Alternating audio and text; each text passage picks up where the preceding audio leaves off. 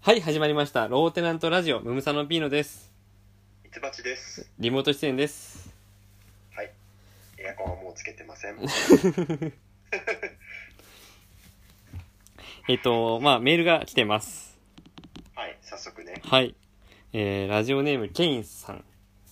はい、いつもありがとうございます。いつもありがとうございます。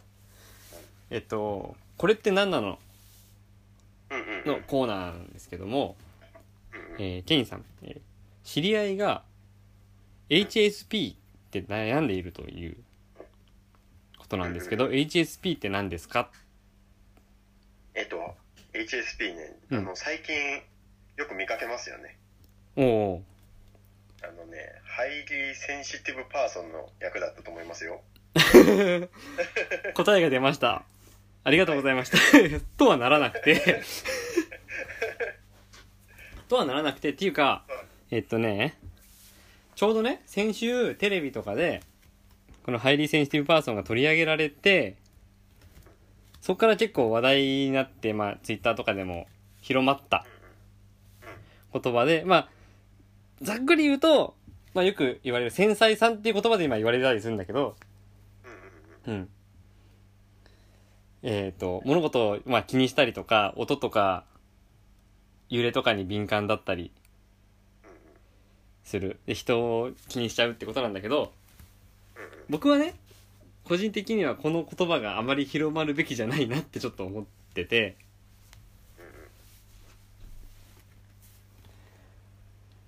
えーどう思うえっとね、うん。あの、ピーノさんとは、なんだろうな。まあ、今回 HSP の話だけど、うん。なんだあの ADHD とかもえっ、と俺たちが多分大学生とかそれぐらいの時にうん。結構広まってそういう時にも同じような話をしたことがおそらくあって、うん。うんそうなの僕覚えてないかもしあししてないかな なんだろうなでまあまあこのしえっ、と気質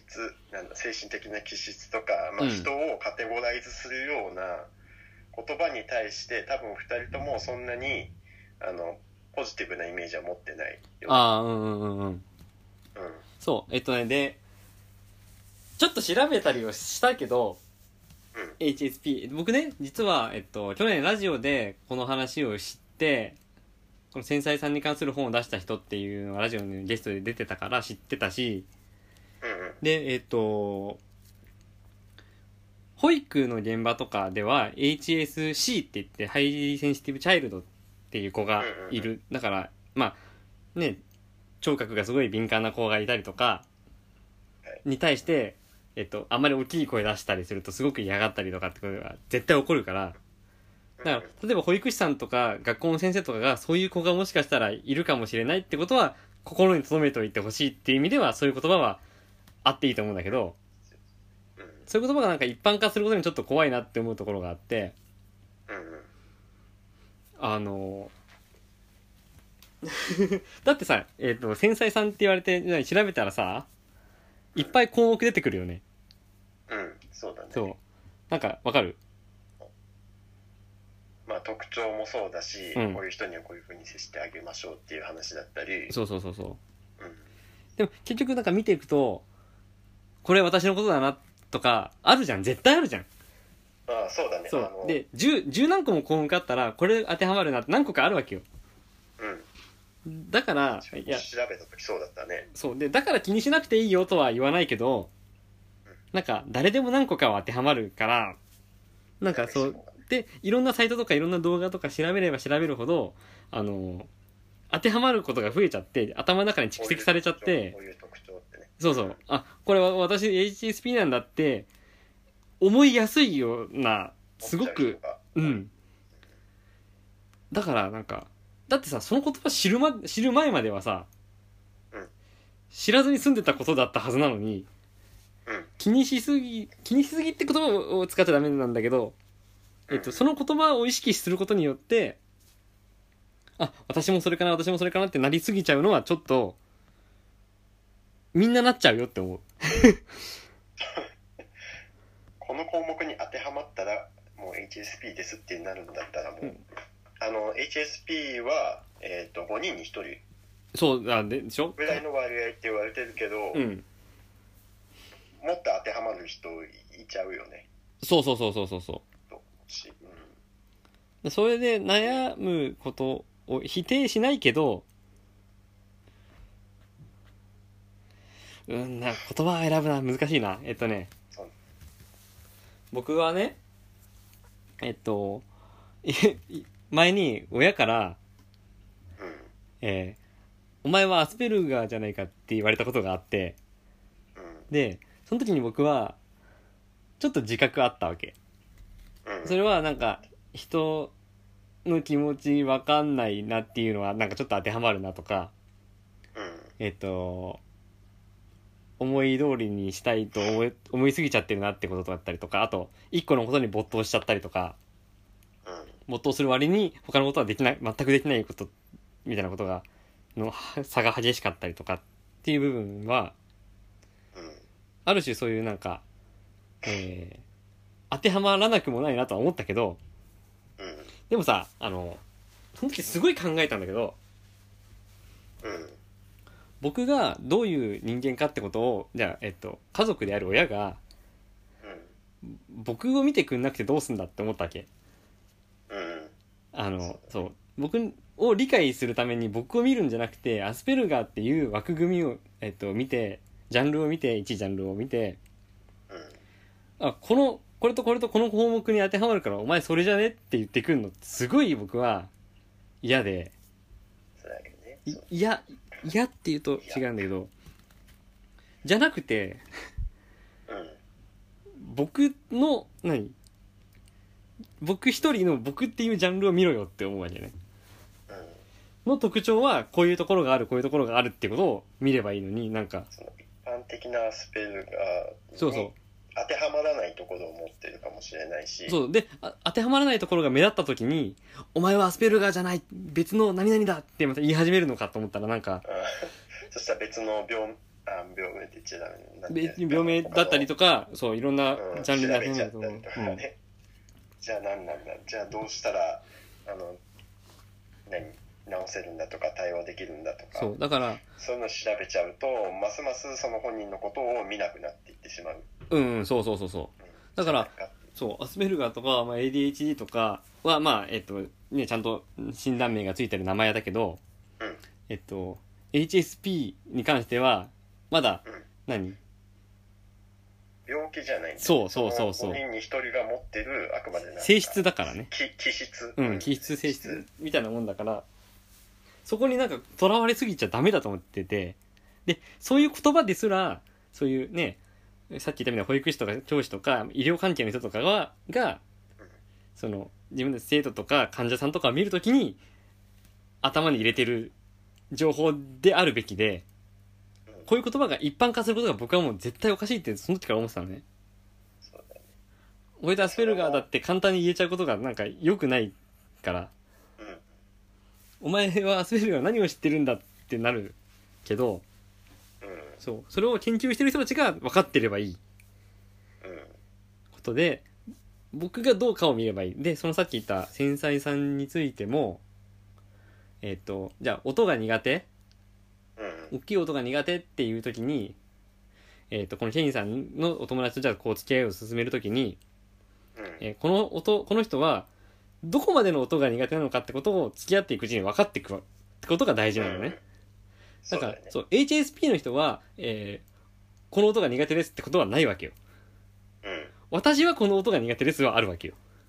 うんそれを探っていくのが人間同士のコミュニケーションなんだっていうことを僕はすごく言いたくて、えっと、僕は、うんうんじゃあ例えば、えっと、パートナーと、が辛いものが苦手って言った時に、うんあじゃあ辛いものが苦手だって分かってるから、じゃあすごい辛いものがある出てくるお店には行かないと。うんとしてもタイ料理のこれは一緒に食べたことあるもんね食べれるよねこれだったら好きだったもんねカレーは好きだよねとかって食べれるものの辛さと食べれないものの辛さの境目が付き合いが長ければ長くなるほど見えてくるわけじゃんそうだねそこを知っていくってことのなんか延長線上にその HSP を理解するってことがあると思うんだよねうんだから HSB を理解するんじゃなくてその人を理解するだよねそうだねうんうんうん本当にねその通りだよ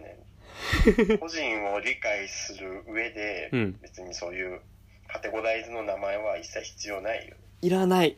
そ本の人当にを知ろうっていうあのスタンスさえあれば、うんその性質とか気質は見えてくるものだしそわざわざなんだろうなサイトとか動画とか本とかに書いてあることをその人に当てはめようとする必要はなういそうで多分今調べてる人結構いると思うんだけどあのうんもう調べないでくださいって思うこれを見るとそれだなってなっちゃうからうん、うんそうだね自分これだなって思っちゃうのも良くないしあの人これだなってなっちゃうのもきっと良くないしそうけどやっぱりえっ、と自分が何者かはっきりしないとか不安みたいなところがあると何かに当てはめたい気持ちって絶対人間誰しもあってうんそういう時にこういう、えっと HSP みたいな言葉が出てきてあ私これに当てはまるかもっていうことに飛びつきやすい気持ちって結構あると思うんだよねうんうんそうだねそうだからあんまりそういう言葉にいあの惑わされないでっていう気持ちはちょっとあるそうだねあの人間は分かんないものは大体怖いからそのそれこそコロナウイルスがうんうん広まってる時すげえ怖かったじゃん何か分かんない最初うんうん感染力がすごい強い死んでる人もいるって聞くされるとすごい怖いなって思っちゃうけどうんだんだんとえっとあマスクしていればなんとか防げるかもしれない人と人との距離を空ければいいかもしれないってことはだんだん分かってくるわけじゃんうんううんん、そういうことでなんか HSP って急に言われてそれが当てはまるってちょっと思い思い始める段階がちょっと危ないからなんか、うんうん、そういう精神的な用語って広まりやすいんだよねそうだよね。なんだろうあの、もう占いがあった、あ占い、占いとか、うん星座占いとか、うんね水亀座の人はこういう性質とか、うんうんまあ、血液型とか、ねあうんうんなんかそれぐらいに思う、捉えて、うんうんうんちょっと、なんだろうな、あの、占いを見て、あ、私これ当てはまることあるとか、うん楽しんだりすることあると思うんだけど、なんかそれぐらいに捉えてほしいね。そうそうそうそういや、どうしても。うん。でだからやっぱりまあうーん当てはめちゃうよ僕も何個かねサイト見ながらあこれ僕にも当てはまるなっていう見方をしちゃったもんうん。しちゃう。そうしちゃうようん。もう調べた時そうなのかなって思う。そうでしょでで何個か当てはまっちゃうもん10個当てはまって。そうそう結構多いねそうそう 結構結構当てはまったの。 結構当てはまって。 そうなんだよでも、なんだろうな。うだん、別に自分にそれを当てはめる必要はないと思うし、当てはめたいとは思わなかったし、うんなんならそそういうスタンスだとポジティブなところしか目に入ってこないうんうんうかっんた、自分の場合は。あ本当そうマイナス面に行かなかったんだその音ななんだろう音楽の話で確か例えてたんだけど、うんその細かいことが気になったりとかするからその、えー、と音楽を聴く中でもあのより細かいところまで聴けてるとかうんで自分あの音楽やってるからねずっうと、んうんでその11項目当てはまったから別になんか悩んでることはないし、うんないというか、うんまあ、あるなんだろう悩むというかあるけどそれはもう人として当然の悩みだと思って、うんうん、だからあのなんて言うんだろうなもうそれこそさっき言った占いみたいな感じで あ確かにもうこれだけ項目当てはまってあお音楽とかそういうの細かいところまで聞いてるああ確かにああそうそうそう そうそう それぐらいにしか自分はちょっと、うんそう何個か項目あると当てはまっていくからそれを客観的に見れる人は見ていいと思うんだけどそういうだからお医者さんとか保育士さんとかし学校の先生みたいにう客観的にそれをあこの人こういうことところあるかもなっていう風な見方ができるといいんだけど自分に当てはめていっちゃう人はんちょっ、と、まあ、見ないようにした方がいいよっていうようなことを思ううんででもそうやって当てはめちゃう人がいるからえっとそれは当てはめちゃう人が悪いんじゃなくて当てはめちゃうもんだから人間はううんんそういうことをなんか意識せず、どんどん拡散しちゃうメディアがすごい怖い僕は良くないと思う。うんうん。なんか、ある種不安につけ込んだ商売でしょって思ってるんだよね。そうだよね、うん。こういうタイトルつけてればアクセスもらえるでしょってことの延長線上でしかなくって。うんで、あの、前にね、うんえっと、NHK のニュースサイトで見たコンプレックス広告っていうのがあってうんうん、僕はその言葉全然知らなかったんだけど、例えば太ってるとか体毛が濃いとかってことからやたらこう見た目の劣等感を刺激してうんうん商品を売りつける広告が結構流れてるよくあるよねあのね電車乗ってたりするとねしょしょっちゅう見かけるようんいや YouTube とかでも広告でよく見ると思あうよそうだね YouTube でも流れやすいかもしれない男性のその女性にモテるためにとかその体臭がどうこうでありえないとか、うんお肌の手入れがありえないみたいな、モテないそんなのみたいなそうでこうやってよくあると思うから言われたらそう僕も全然意識してなかったけどあそういう広告あるなと思って思ってただ僕はそういうのは全然無視するもんだって思ったのうんうん全然僕は気にも留めたことなかったの今までうんでもやっぱりそれを見てあ自分のことかもって不安に感じる人って結構いるらしくってまあそれもそうかなと思ってそうだよねで当てはまるって思った時にあどうしようどうしよう、うん、この商品にすがりつこうってなっちゃいやすいまあそういう恐怖感を煽ってるわけだからさうんうん。っていうのともう一つ、僕は今そうやって何でもない、あ無視しよう無視しようって思って見てるけど、全然その広告に対して、あ、自分のこととは受け取ってないかもしれない人でも、うんうんその広告をすごい見ることで、その見た人が別の人に対して、お前太ってんじゃんとか、なんかお前臭いなみたいなことを、うんそういう価値観で人に傷つけることがある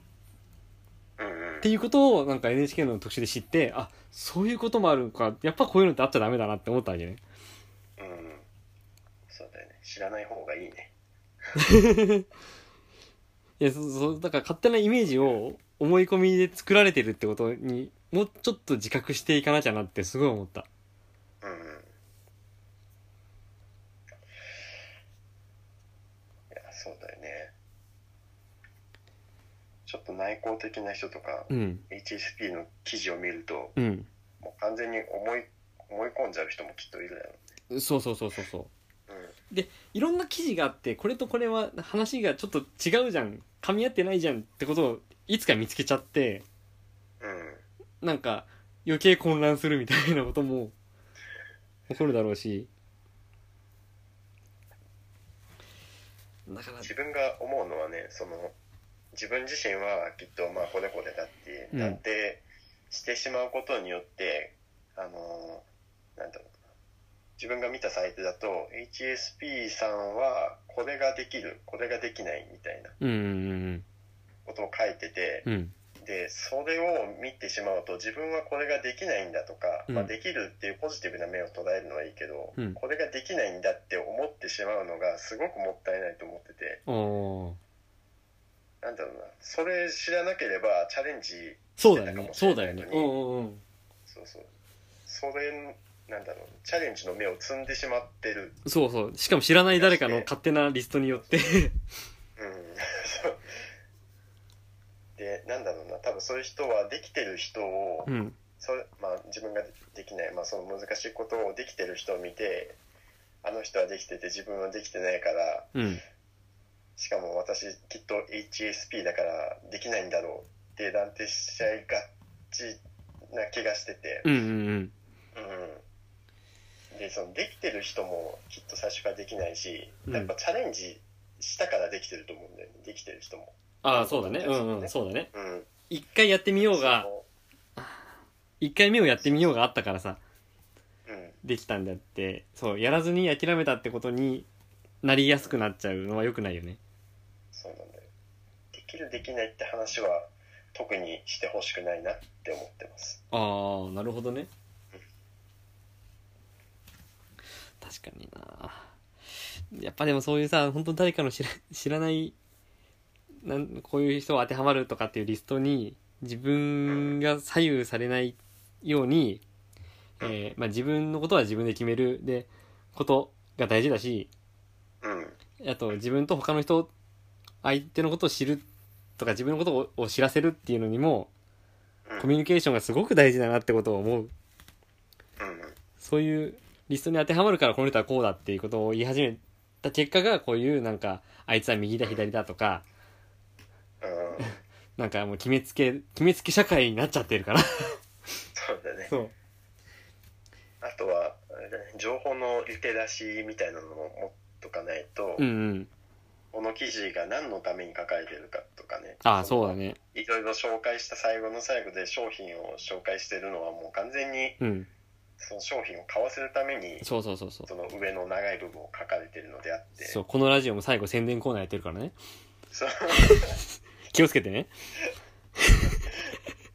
関係ない全然関係ないフリートもしてないしでも何本当にさあのツイッターとかで見ててよくよく出てくるのなんとか診断ってや出てんじゃん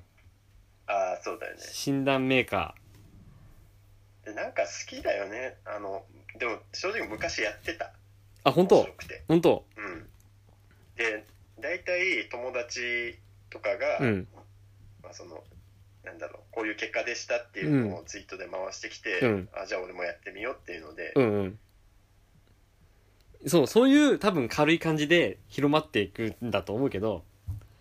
あのそんなのにお前自身は決められるなよって僕は思うそうだよね、うんまあそれをなんだろう、まあ、自分とかは軽くやってたからいいけどまあくじくじ引き面白かいくじ引きだと思ってやってんだろうけどうんけどえっと割とそういうサイトでにアクセスしやすい人だみたいなことを結構知られ取られたりするよっていうのもあるうんうんうんこういうのにクリックしてくれる人なんだなっていうことが結構バレちゃってるよあーそうそういうことねそうそうそうネットリテラシーの点でねそうだうね、んそういうこともあるかそういらう傾向もね全部読み取られてる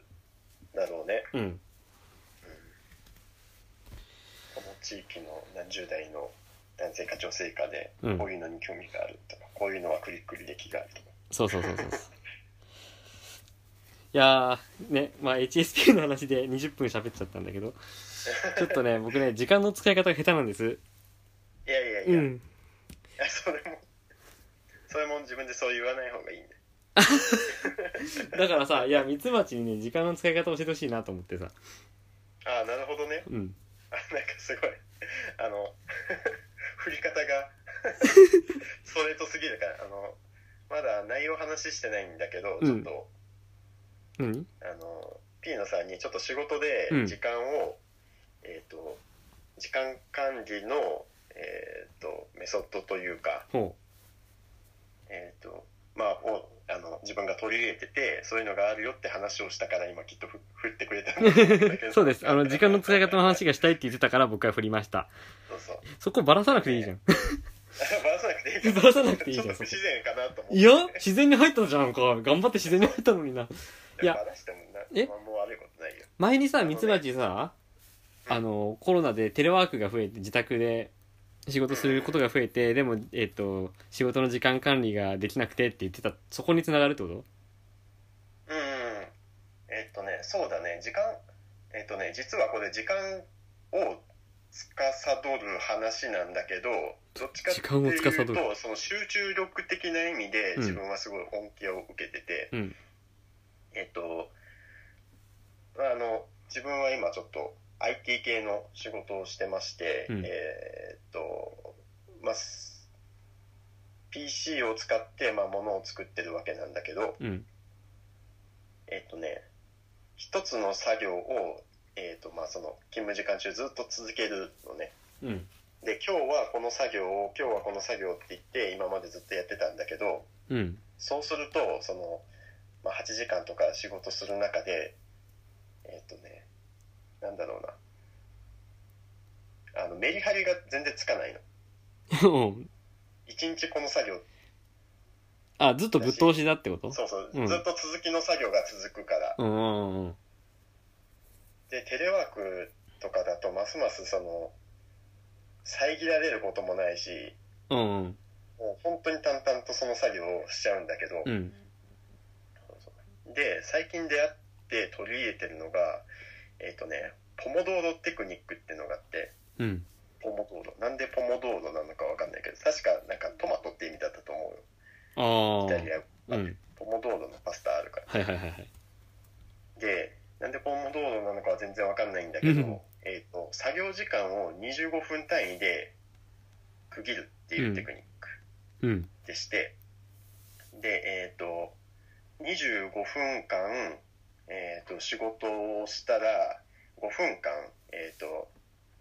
今までやってたことを中断して他のことをする。うんまあ、あの休憩っていう表現してるところも多いんだけど、うんうん、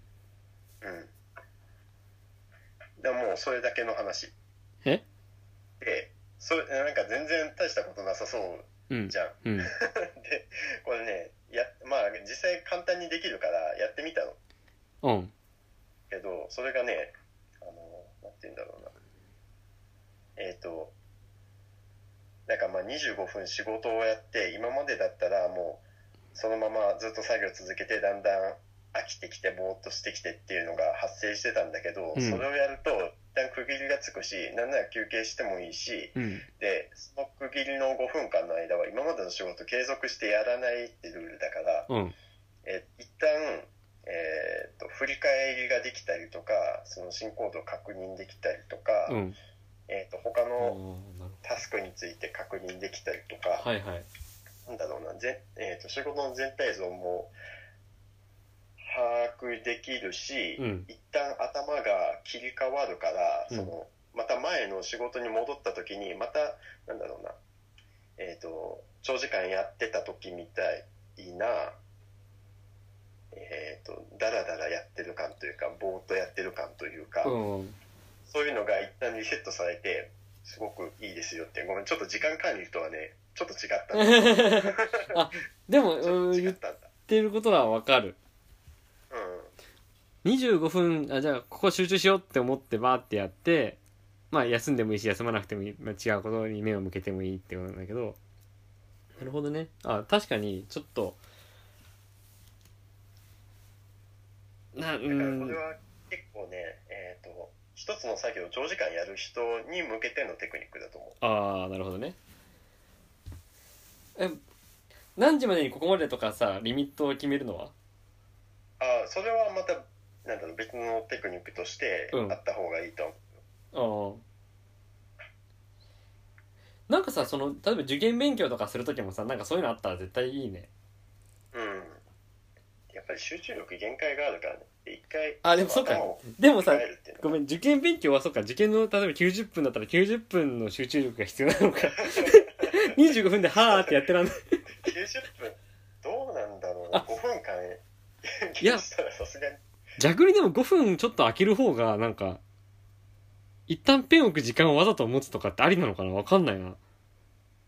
まあ5分うんわかんないけどまあ切り替える時間は必要かもねうんでね、俺はすごいことに気づいてしまったんだけど、うんこのね、25分、5分のサイクルだと、うん90分のテスト中のうん一番最初の5分か一番最初の、あ、最後、一番最初の5分か最後の5分は何もしない時間になってしまう。えなんで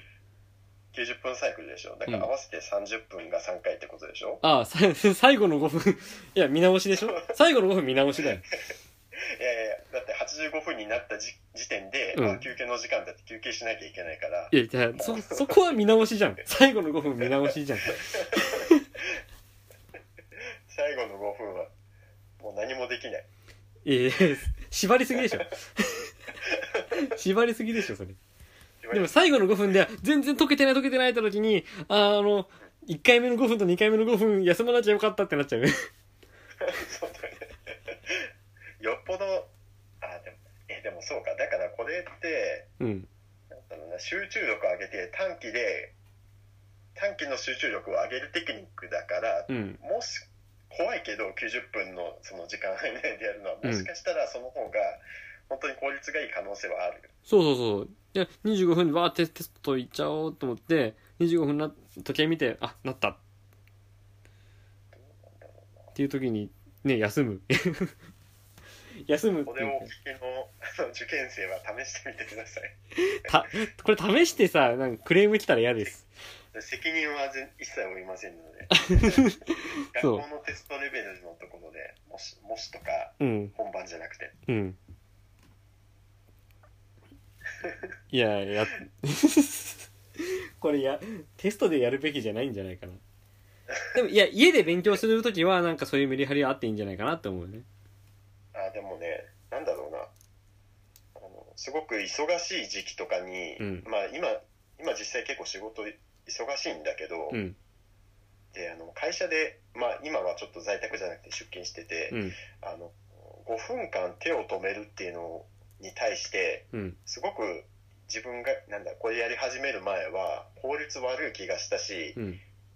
えー、と手を止めてる時間を咎められるんじゃないかってドキドキしてたけど、うんなんだろうな案外そんなことない まあそうそりゃそうだよそそんなことないしなんだろうな本当にね効率上がってるへえっていうのがねこれまたあの全然何テクニックでも何でもないんだけど、うんまあこの仕事をやり始めてから、えー、と昔は1時間ごとに自分の仕事の達成度うん感覚的だけど達成度と,、えーとその1時間の集中度合いっていうのをエクセルの表にずっと記録していってたのうんうんでそれをまあずっとやってるんだけど、まあ、うんポモドーロを始めたのはまあ本当今週の話だから全然まだやってないんだけどうんへ今のところ数値いいよえ昔は1時間単位だったけど今3時間区切りで午前中と昼を半分に分けて3回分数字を取ってるんだけど、うんえっと100点満点で大体自分の自己評価の平均って70点ぐらいで、うんえっとね、その3回の達成度と,、えっとんなんだっけ達成度合いと集中度合いを掛け算してその3回分足し込んで毎日数値化点数出してるんだけどへええそれは70点だと全部70点だとそうそう4900点足すうんかける3だからうん1万5000点ちょっといかないぐらいなのごめん全然全然ピンとこないえそれは何の数 字あごめんいやだからそ特別何の数値でもないです自分が作った基準のそう自分の基準の話うん そう今全然ピンとこなかっこれこれでやってますっていうたああ自己採点するってことねそうあのそのでそういう基準がずっとやってる基準があった中でポモドーロを導入して今週は結構1万6000点台とか、まあ、そんなに大幅に数字変えない人だからうん自分えごめんちょっと待ってポモ道路の説明をする前にさそその自分はこういう点数をつけてやってますの説明が 絶対必要だったよねざっくざっくりすぎたそうそうそざっくりすぎたうでそのその何点数つけるのはその前からずっとやってることなんだねあそうそうその前からやって自分の仕事の、えっと度合いに点数をつける自己採点するって点い数うつのをけてだからそうそうあの集中力とかがやっぱり大事な仕事だからうん作業どれぐらい進めてるか大事だかうら、んそれを取ってて、えーそれはそれはどうしてやろうと思ったのあああのねまあ1月に転職してこの仕事になってるんだけど、うんなんかその時にすごい気合に満ち満ちててなんかえなんだろうな特別何かに触発されたわけもなく取ってみようって思いついてやり始めてずっとやってる、ええなんかそうなんだでもねあの朝ごはんあの朝ごはんとか昼ごはんを食べ過ぎた後はやっぱり点数下がったりとか、うん案外あの極度はダメだけどちょっと夜更かしぐらいはあんまし影響しないなとかいやじゃあだ自己採点でしょそうそう自己採点だよななんかあんなまり厳密ではないなんでそううんそうだからなんでそんなにさ下がったなとか上がったなとかあるのって思ういやいやでも自己採点でも別に誰も見ないし、うん誰に嘘つく必要もないからなんだろうなあの純粋にこの3時間を振り返ってうんえーっとお昼の直後ちょ っとぼーっとしちゃったからなんだろうなちょっと低めでいこうとか今日この3時間かなり集中できたな、いや80、85それ、それさ、だから、ポモドーロを始めたから良くなったっていうよりも、うんまあ、ポモドーロを始めたから自分は良くなったと思ってるってことなんじゃない いやいやいや。いや、そんなことはないよ。な、な、わかんないわかんない。え、ごめん、いや、変な疑い方をしたいわけじゃなくってさ。え、そうかなえ、うん結構ちゃんと判断できてる。いや、いや、だったら別に、それ、それについて僕が、いや、この点数嘘だろとか思わないし、ういいまあ、ポモドーロがなんか、あ、そういうサイクルを持つのは、ちょっと僕もやってみたいなって、いい今、ね、ちょっと今時う。間、えっと、な長時間かかるやつやってる仕事やしてるから、あ、こういうリズム作ってみようかなって思ったけど、うんうん。ん、自分に点数のところから僕は見失った。見失ってしまった。まだ、じ、自分の中で満足感があるってことでしょで、できてるってことでしょそうそうそううそう、ん、じゃあ、満足感だし。うん、だからちょっと、そう、やってみる価値は僕もありそうだなってちょっと思ったっていうことだね。うんえあいいじゃんじゃあこれさやってもらって、まあ、受験生に限らずだけど自分の仕事では良かったですとか、まあ、悪かったですっていうのをもうポモドールやってみた人メールくださいそうだね。うんあと、あの、勇気のある受験生もメールをく ださい。 もしでやってみました。もしでやっ ああいいねいいねそう90分のテストでやってみましたっていう人もメールください、えー受付メールアドレスはローテナントラジオアットマーク Gmail.com です、はい。はい、現在募集中のメールテーマは三橋さんからはい。今募集中のメールテーマは、えーっと、令和のなんてだろう。うんはい。これって何なのうん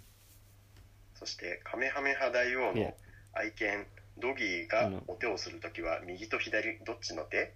左の3本です。左左 3本です左だそうです。 左。えーアレクサンドロス大王です サザエさんだね。アレクサンドロス大王です、はいは。い、詳しい内容は番組ホームページローテナントのラジオ局を見てください簡単な投稿フォーム用意してますはい。はい、えーちなみにミツバチは今日のこのラジオの自分の採点は何点なのえーっとね、今日は達成度が73で、うん集中度合いは78。ですさようならはい、さよなら。